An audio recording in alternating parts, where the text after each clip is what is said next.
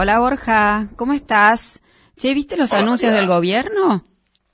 Sí, ni hao, María. Yo ya estoy practicando el chino. Tal parece, ¿qué es lo que hay que aprender hoy día? Chino. Yuan, yuan. Tengo que aprender a nombrarle. Parece que los que no tenemos dinero podremos comprar esa moneda libremente. Y cantaremos, como los hermanos Cuesta, Yuan, yuan, yuan de los pagos de Wuhan recomiendan no comprar dólar verde, don Guzmán. ¿Por qué no te callas? El ministro sentenció. China es un gigante del mundo y es un país con el que tenemos que tener relaciones comerciales.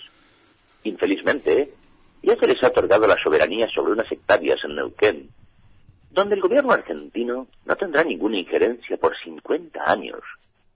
Una instalación científica, supuestamente para control de satélites de uso civil, pero que tranquilamente puede ser utilizada para fines bélicos. ¡Leches! ¿Quedaremos en medio de algún conflicto entre estos tíos con alguna otra potencia? También me preocupa que están muy interesados los orientales en tomar control sobre la hidrovía del río Paraná. Válgame Dios.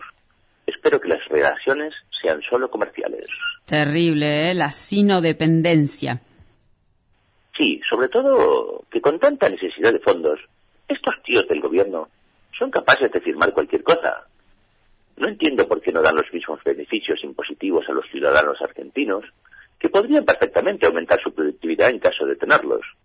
No sería de extrañar la llegada de cerdos maoístas a engordar aquí, con importantes beneficios, entre otros, como la- las retenciones al maíz, que bajan los precios internos, y lo más temible, el riesgo sanitario que conlleva el sistema de cría del país comunista, que cada tanto debe eliminar millones y millones de animales. Kaiku de pigú, o a tomar por culo en chino. Caramba, Borja, ¿estás enojado? Es que esos cabrones, a cada solución generan un problema. A cada alternativa lógica, torpedean con resoluciones bolivarianas. La oposición no da la talla. Ahí anda la Vidal, buscando acercarse a los peronistas, que teniendo candidatos más corruptos, van a optar por estos últimos. Aceptando las políticas de género que vienen de fuera, la educación sexual integral, todas estas políticas innecesarias en medio de esta crisis tremenda. La Corte siempre al filo, haciendo jueguito, para tenernos a todos sufriendo si vamos a caer del lado de la legalidad o del totalitarismo. Tal vez queriendo subir su precio, ¿no? Y bueno, Borja, qué sé yo, tal vez definan hacia el lado correcto. Por aquí, esta semana circuló el rumor de que se iba la directiva de Coca-Cola al Brasil, noticia que la empresa desmintió.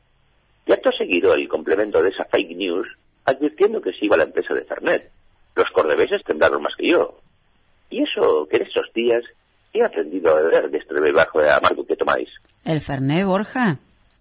La zaraza, los chismes y la desconexión con la realidad de la casta política.